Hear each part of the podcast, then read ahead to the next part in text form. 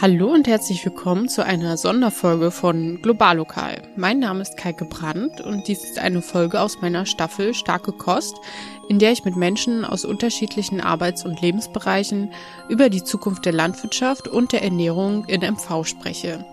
Obwohl alle meine Gästinnen ihre ganz eigene Perspektive auf die Themen mit uns teilen, finden sich doch viele Überschneidungen und wiederkehrende Herausforderungen, aber auch Lösungsansätze. Gemeinsam gehen wir der Frage auf den Grund, wie eine nachhaltige Landwirtschaft hier vor Ort und ein gerechtes Ernährungssystem aussehen kann. Ab dem 8. Dezember gibt es bis Mitte Januar jeden Freitag eine neue Folge.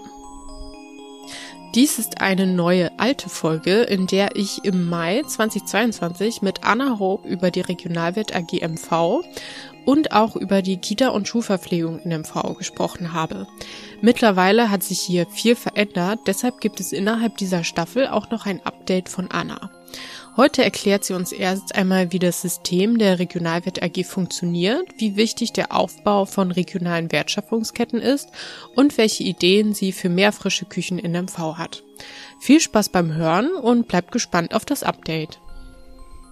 Herzlich willkommen, liebe Anna, im Podcast Global Lokal. Ich freue mich sehr, dass du hier bist.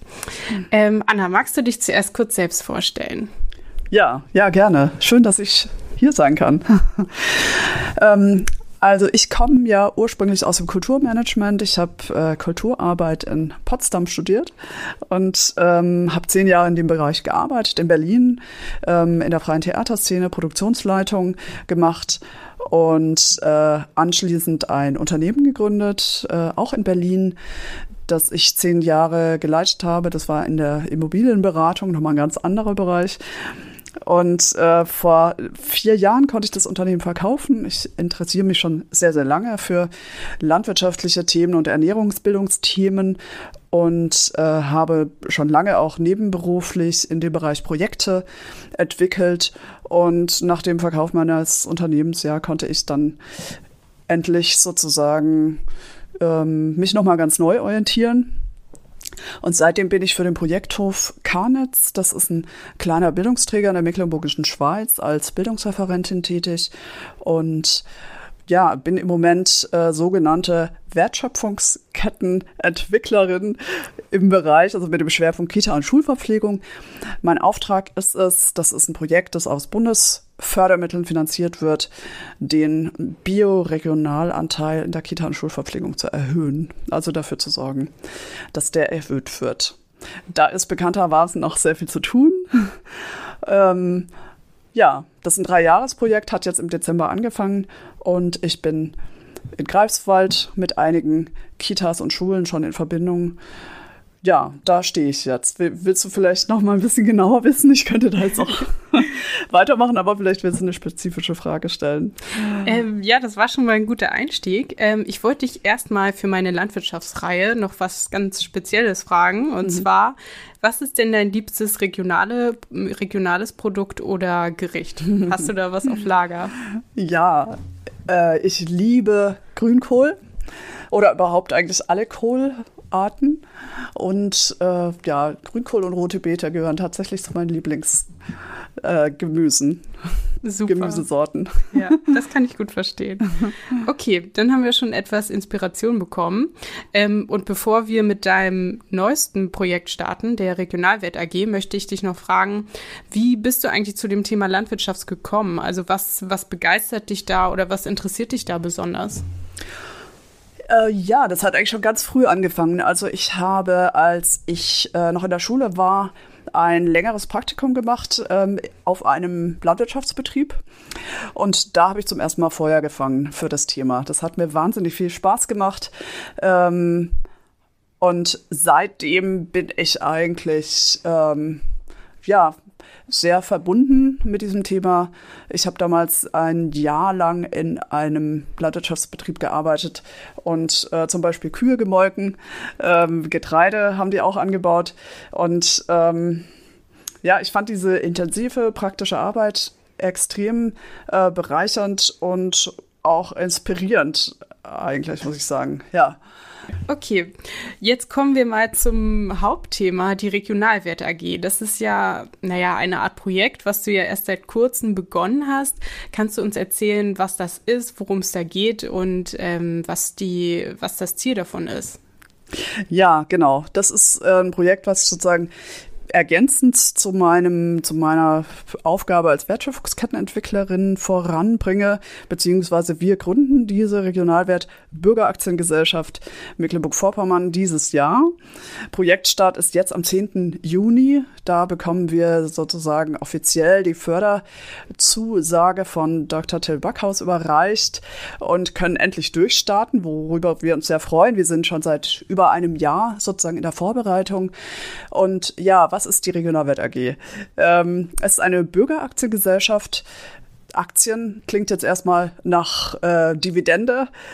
Es ist aber eigentlich äh, sozusagen, oder sagen wir mal so, hier werden keine nicht in erster Linie monetären Dividenden erzielt, sondern soziale und ökologischer Dividende, wenn man so will, oder Mehrwert erzeugt, ähm, indem wir landwirtschaftliche Betriebe, Verarbeiter, Manufakturen, Gastronomiebetriebe, Händler äh, fördern, unterstützen, sozusagen entlang der gesamten Wertschöpfungskette, die ökologische Produkte produzieren oder verarbeiten oder verkaufen.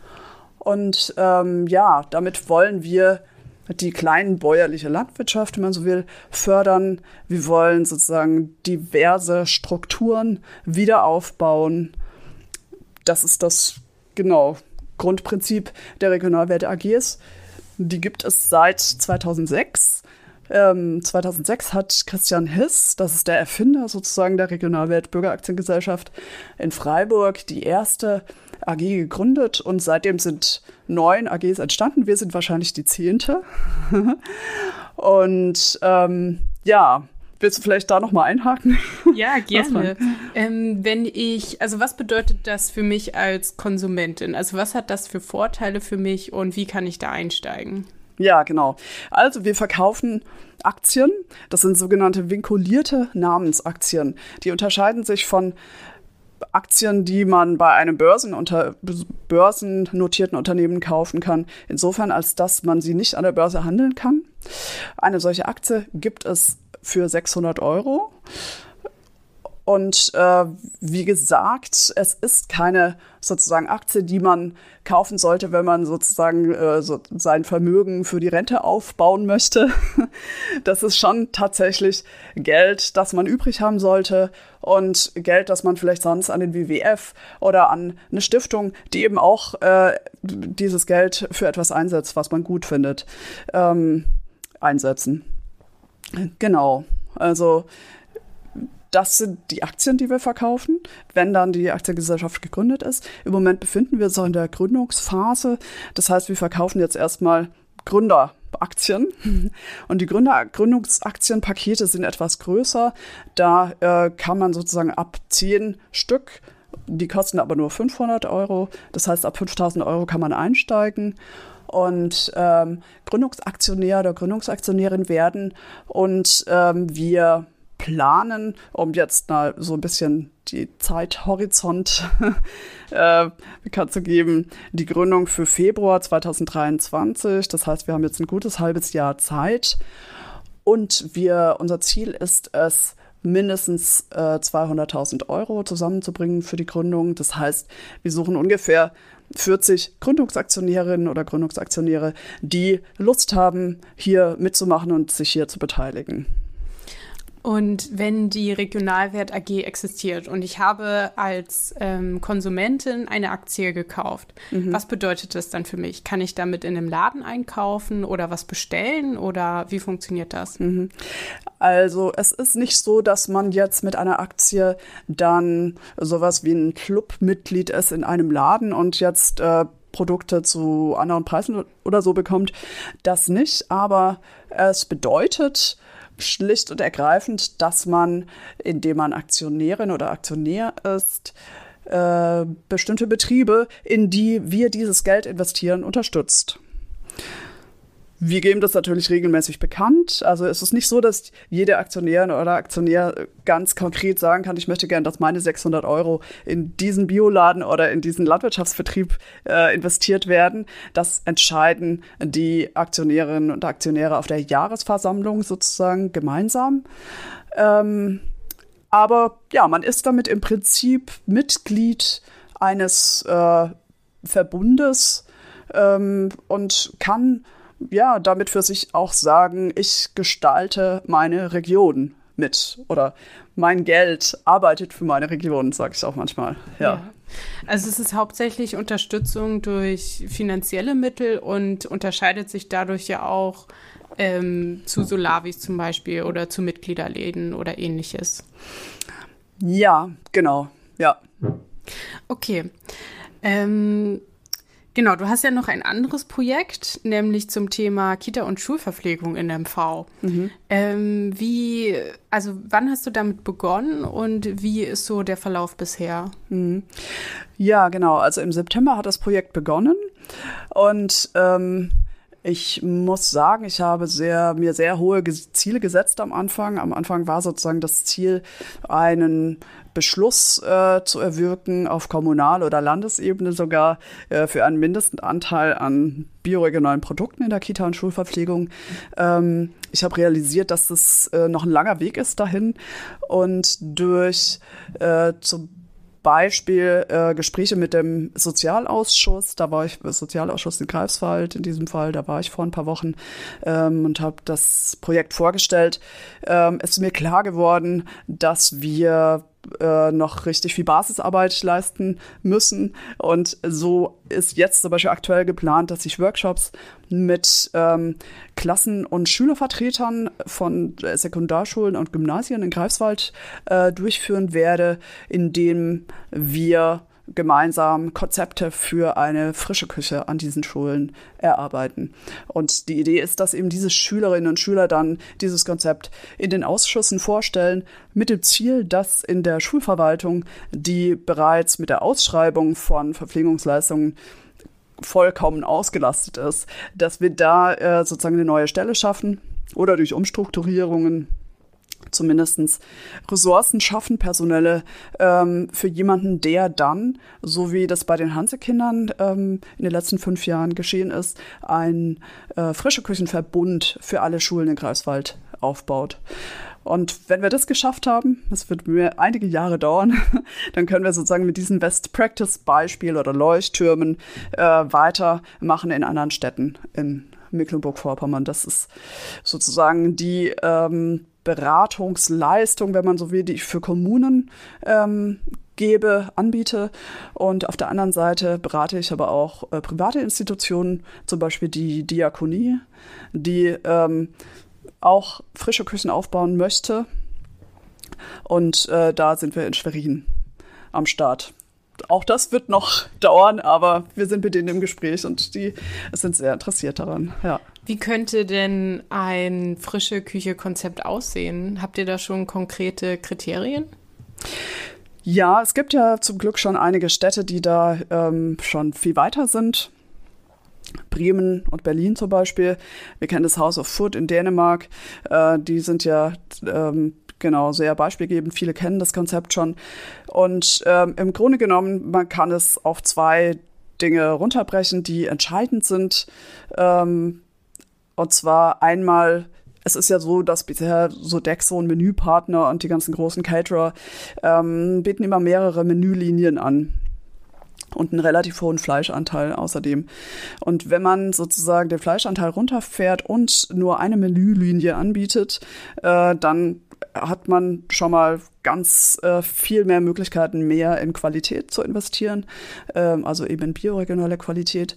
Und das Zweite ist, äh, was sich als erfolgreich erwiesen hat, ist, wenn die Schulküchen äh, Buffets anbieten, also Salat, äh, Salate, verschiedene Salate im Buffet oder auch andere Speisen im Buffet, ähm, ja, lässt sich die Abfallmenge äh, wirklich signifikant reduzieren. Und äh, genau, das sind im Prinzip die zwei Erfolgskomponenten, ja. die wir ausgemacht haben. Und ähm, ich frage das immer gerne, weil ich das selber sehr oft esse. Was ist mit Hülsenfrüchten? Sind die auch Teil der frischen Küche? Ist das im Kommen? Auf jeden Fall, genau. Das ist eigentlich der dritte wichtige Punkt, den ich noch hätte ergänzen müssen, äh, weil man eben mit Hülsenfrüchten sozusagen den äh, äh, tierischen, äh, die tierischen Produkte sehr, sehr gut ersetzen kann. Und da sind einige Küchen, insbesondere Gran Gusto in Greifswald, äh, schon am Experimentieren. Ähm, ich habe denen zum Beispiel mal Bohnen mitgebracht ähm, aus regionaler Produktion und äh, die haben dann gleich unterschiedlichste Sachen probiert und ähm, finden es total spannend. Würden zum Beispiel auch gerne mehr mit Lupinen machen, weil die Lupine ja tatsächlich auch gut hier angebaut werden kann.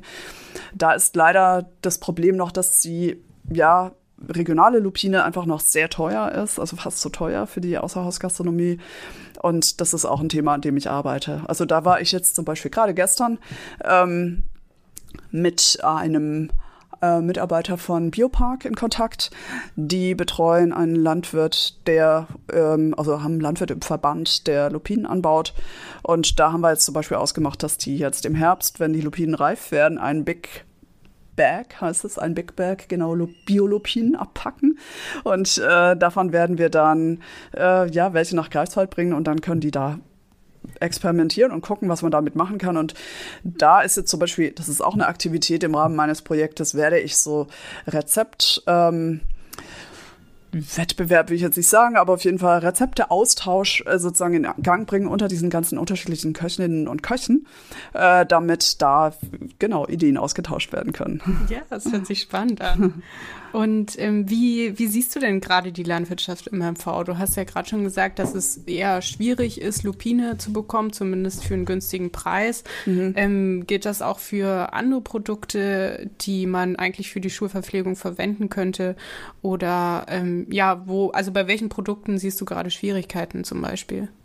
Ja, da hatte ich auch gerade gestern ein Gespräch. Ähm, ähm, zum Thema Kartoffeln. Ähm, das ist ein Beispiel, an dem man das gut äh, sehen kann, was eigentlich genau die Herausforderung ist. Also bei der Kartoffel gibt es ähm, die Gastronomie verarbeitet fast nur geschälte Kartoffeln. Und um geschälte Kartoffeln zu bekommen, braucht man riesige Anlagen, also um die sozusagen, ähm, um das rentabel zu und bezahlbar zu machen. Ähm, die letzte große Anlage wurde zugemacht, kurz nachdem Corona ausgebrochen war. Und es gibt so gut wie keine Perspektive, dass da nochmal eine aufmacht, weil wir bei Biokartoffeln bisher nur so wenige Abnehmer haben, ähm, ja, dass keiner das Risiko eingehen würde. Ähm, das heißt, die geschälte Biokartoffel kann eigentlich gar nicht aus der Region kommen. Und selbst große Anlagen, es gibt eine in Brandenburg, ähm, beziehen ihre Kartoffeln nicht nur aus Brandenburg, sondern aus ganz Europa, weil die Biokartoffel aus Brandenburg sozusagen viel zu wertvoll ist für so eine große, für die Schälanlagenbetreiber. Die Nachfrage aus dem Einzelhandel ist so immens, dass die ihre Kartoffeln da zu einem viel höheren Preis loswerden können.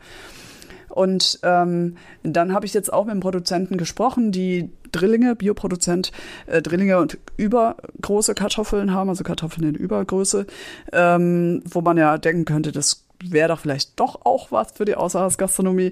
Aber bei den Kitas und Schulküchen hat man da praktisch keine Chance. Die, wie gesagt, nur ungeschälte. Und da habe ich jetzt überlegt, auch an die normale Gastronomie zu, heranzutreten, die halt leider darauf fixiert sind, immer ihre ganzen Produkte immer von einem Lieferanten zu bekommen und das sehr scheuen, unterschiedliche Beziehungen zu direkt äh, ja, zu landwirtschaftlichen Partnern aufzubauen. Da möchte ich aber eben auch was erreichen und werde ja im Rahmen meiner Arbeit konkret auf ähm, Gastronomiebetriebe zugehen und die fragen, ob sie Drillinge oder Kartoffeln in Übergröße vom Verband Biopark in dem Fall auch wieder äh, haben möchten. Und da ja ist meine große Hoffnung, dass ich da äh, was erreichen kann. Ja. Okay. Jetzt hatten wir auf die Zukunft gerichtet schon die Produkte Hülsenfrüchte und Kartoffeln. Ähm, wo siehst du denn sonst noch große Chancen in MV, was noch ausgebaut werden kann, besonders in Bezug eben auf regionale Wertschöpfungsketten? Mhm. Ja, also Hülsenfrüchte kann auf jeden Fall noch ausgebaut werden. Gibt es auch viel zu wenig Anbau, auf jeden Fall. Ähm, und auch Kartoffeln. Also Rügen war ja früher ein großes, wichtiges, das eines der wichtigsten Kartoffelanbaugebiete. Da gibt es praktisch fast gar keine Kartoffelproduktion mehr. Also das kann wirklich noch ausgebaut werden. Und welche Produkte sonst? Ja, ganz klar, Gemüse. da gibt es noch sozusagen fast nichts mehr. Äh, es gibt im Südosten die Biogärtnerei Watzkendorf. Das ist eine große Biogärtnerei mit über 70 Sorten. Ähm, und dann gibt es so ein paar, ja, dann gibt es natürlich äh, Hof Medewege, Gärtnerei Hof Medewege auch ein sehr, äh, also die haben auch sehr viele Sorten, äh, bauen die an. Und so drei, vier andere kleinere Biobetriebe. Und das ist wirklich marginal. Also da muss ich richtig was tun. Und ähm, nicht nur für den Bedarf in Mecklenburg-Vorpommern, auch für den Bedarf aus Hamburg und Berlin. Also Hamburg und Berlin können ihren Bedarf nicht an ähm, nähernd decken durch äh, regionale Produktion. Und ähm, ja, da wollen wir auf jeden Fall auch was tun. Mit der Regionalwert AG eben auch, ja. Ja. Ähm, was wünschst du dir für die Zukunft ähm, der Landwirtschaft in MV? Hast du da eine Vision? ja, im Moment ist es ja so, dass tatsächlich die Wertschöpfungsketten können eigentlich fast nicht Kette genannt werden, weil es gibt wirklich keine mehr. Ähm, und das ist äh, meine Vision, mein großer Wunsch, da tatsächlich diese äh, Ketten wieder aufzubauen. Stichwort Schlachtereien und äh, Getreidemühlen. Ähm, das sind die größten Lücken, die es gibt. Und ähm, das sind aber eben auch ja mit hohen finanziellen Risiken verbundene Unternehmungen und deshalb so herausfordernd. Man muss praktisch auf der Produzenten- und auf der Abnehmerseite gleichzeitig ähm, ja äh, gleichzeitig anfangen, gleichzeitig arbeiten und ähm, für verbindliche für Verbindlichkeit und Kooperationswillen sorgen. Und das ist in einem freien Markt unheimlich schwierig. Also, aber genau dafür steht ja die Regionalwelt AG eben auch. Hm, wir wollen sozusagen ähm, ja, dass die Betriebe, die da Mitglied werden und in die wir investieren, äh, kooperativen Ansatz vers verfolgen und ähm, miteinander kooperieren und befördern das eben auch, indem wir alle im Blick haben und immer ähm, ja bei jeder Gelegenheit sozusagen die Akteure untereinander vernetzen. Also ein Beispiel vielleicht auch, ähm, es ist ja so, dass jetzt durch die Inflation die ähm, Umsätze bei den Bioläden ziemlich eingebrochen sind. Und ähm, dann hatten wir zum Beispiel die Idee, in, der, in Rostock gibt es die Marktschwärmerei, die haben fast 600 Mitglieder, von denen zwar nur 60 bis 80 regelmäßig dort bestellen, aber es ist ein unglaubliches Potenzial an Leuten, die eigentlich das sehr befürworten, sozusagen Produkte direkt von den Anbietern zu bekommen. Kannst du noch kurz erklären, was Marktschwärmer ist ah, ja. für unsere Zuhörer? Ja, genau. Also die Marktschwärmerei, die kommt aus Frankreich und äh, da ist es so, dass man über ein Online-Portal einmal pro Woche Produkte direkt bei den Produzenten bestellen kann. Das ist äh, vornehmlich für kleine Produzenten interessant. Ähm, und die Produzenten die, ähm, können praktisch von ihrer Seite ihre Produkte da ganz einfach hochladen. Das ist eine sehr gut gemachte Software, ein sehr guter Online-Shop. Ähm, und dann muss es sozusagen einen Raum geben ähm, an einem Ort, der für ein, einmal in der Woche für ein paar Stunden sozusagen betreut wird von jemandem, wo dann eben die Produkte angeliefert werden können und abgeholt werden können. Und ähm, das ist in Rostock, ähm, wie heißt der Ort nochmal? Äh, Frieda. Frieda, genau, genau, genau, ja. Und hier in Rostock wird es zum Beispiel äh, von einer Mitarbeiterin der LMS Agrarberatung ähm, ehrenamtlich sozusagen betreut die koordiniert ist, die sucht auch neu, die sucht auch äh, sozusagen aktiv neue Produzenten, die da ihre Produkte anbieten, damit das Angebot möglichst vielfältig ist. Ja, genau. Und dann heißt es zum Beispiel am Montagabend, jetzt könnt ihr bestellen, morgen kommen die Produkte und dann bringen die Landwirte und Gärtner sozusagen die Produkte dann dahin. Manche bündeln das auch unterwegs, weil das sind zum Teil natürlich auch kleine Mengen, wo es sich nicht lohnt, extra zu fahren. Genau, das ist die Marktschwärmerei. Und jetzt war sozusagen unsere Idee, ähm, die, da werden jetzt sozusagen vorwiegend Gemüseprodukte sozusagen angeliefert. Und es gibt ähm, auch ein Modell, äh, das heißt Supercoop. Das ist sozusagen ein Supermarkt, der kooperativ äh, verwaltet wird. Ähm, ich habe das, das gibt's auch als ganz einfache Einkaufsgemeinschaft. Also einfach mehrere Leute schließen sich zusammen und sagen, wir bestellen jetzt einfach bei Terra zum Beispiel über einen Verein und dann bekommen die halt die Produkte zu Großhandelspreisen, also Bioprodukte. Und ähm, es gibt super Koops, ich habe das zum ersten Mal kennengelernt in Paris, in New York gibt es auch einen, inzwischen vielen anderen Städten in Berlin. Und es schließen sich einfach mehrere Leute zusammen, gründen einen Verein und bestimmen selbst, welche Produkte sie wollen, dass die da sozusagen dem Superkoop erhältlich sind. Und äh, jeder zahlt einen Mitgliedsbeitrag, zum Beispiel in Berlin sind es 100 Euro pro Jahr. Und verpflichten sich drei Stunden pro Monat mitzuhelfen beim Regal einräumen und ähm, jetzt war unsere Idee, wenn also bei den Biomärkten sozusagen die Umsätze jetzt schon eingebrochen sind, und das ist ja erst der Anfang, wird es einige geben, die gerne Bioprodukte eigentlich weiterhin bestellt würden, aber vielleicht nicht so viel dafür ausgeben können. Und mit so einem super Koop-Modell zahlt man 10 bis 30 Prozent weniger. Und da habe ich jetzt zum Beispiel die Janina von ähm, Green Goldie gefragt, hier, wie sieht's bei euch aus? Gab es bei euch auch schon Umsatzeinbrüche? Und ja, was sie bestätigt hat und dann entstand die Idee, ja, vielleicht könnt ihr da ein zweites Standbein aufmachen und auch in der Frieda sozusagen ähm, ja eine super Koop ähm, nebenher zusätzlich betreuen. Und dann könnten die Leute dort äh, praktisch Trockenwaren über die Super Coop äh, einkaufen und das andere über die Marktschwärmer. Und genau, so bringen wir, also so arbeiten wir halt in der Regionalwelt AG. Wir denken, wir überlegen, wer könnte sozusagen von wem äh, profitieren und äh, welche Kooperation macht einfach Sinn, ja. Okay. Ja, super spannend. Total viele Möglichkeiten, wie man alternativ sozusagen einkaufen kann. Mhm. Ähm, möchtest du zum Schluss noch was loswerden? ähm, ja, also wir freuen uns über weitere Gründungsmitglieder. Leute, die Lust haben, mit uns zusammen ähm, sich auf die abenteuerliche Reise zu begeben, der Gründung der Regionalwert Bürgeraktiengesellschaft. Und ähm, wir haben am 16. Juni unsere erste offizielle Infoveranstaltung online ähm, dazu lade ich herzlich ein. Und da stellen wir auch noch ein bisschen genauer uns vor und auch welche Arbeitsbereiche es noch gibt, wo man sich einbringen kann. Und ähm, ja, wir sind im Moment zu dritt und wollen schon auf vier, fünf, sechs, sieben sozusagen Leute im Kernteam wachsen, die wirklich sich konkret einbringen bei der weiteren Aktionärsbewerbung, ähm, aber auch Leute, die jetzt vielleicht keine Zeit haben, aber Geld, die können natürlich auch gerne sich bei uns melden und sich schon mal sozusagen äh, anmelden. Okay, also gibt es da einige Optionen auf jeden Fall. Auf jeden Fall. Super, ich fand das war ein toller Abschluss und äh, vielen, vielen Dank für das Gespräch, Anna. Vielen Dank an Anna noch einmal. Den Link zur Website der Regionalwett AG und der Marktschwimmerei in Rostock findet ihr in den Show Notes. Abonniert uns gerne, damit ihr das Update von Anna nicht verpasst und folgt auch unserem Instagram-Kanal. Dort posten wir Neuigkeiten zu unserem Podcast.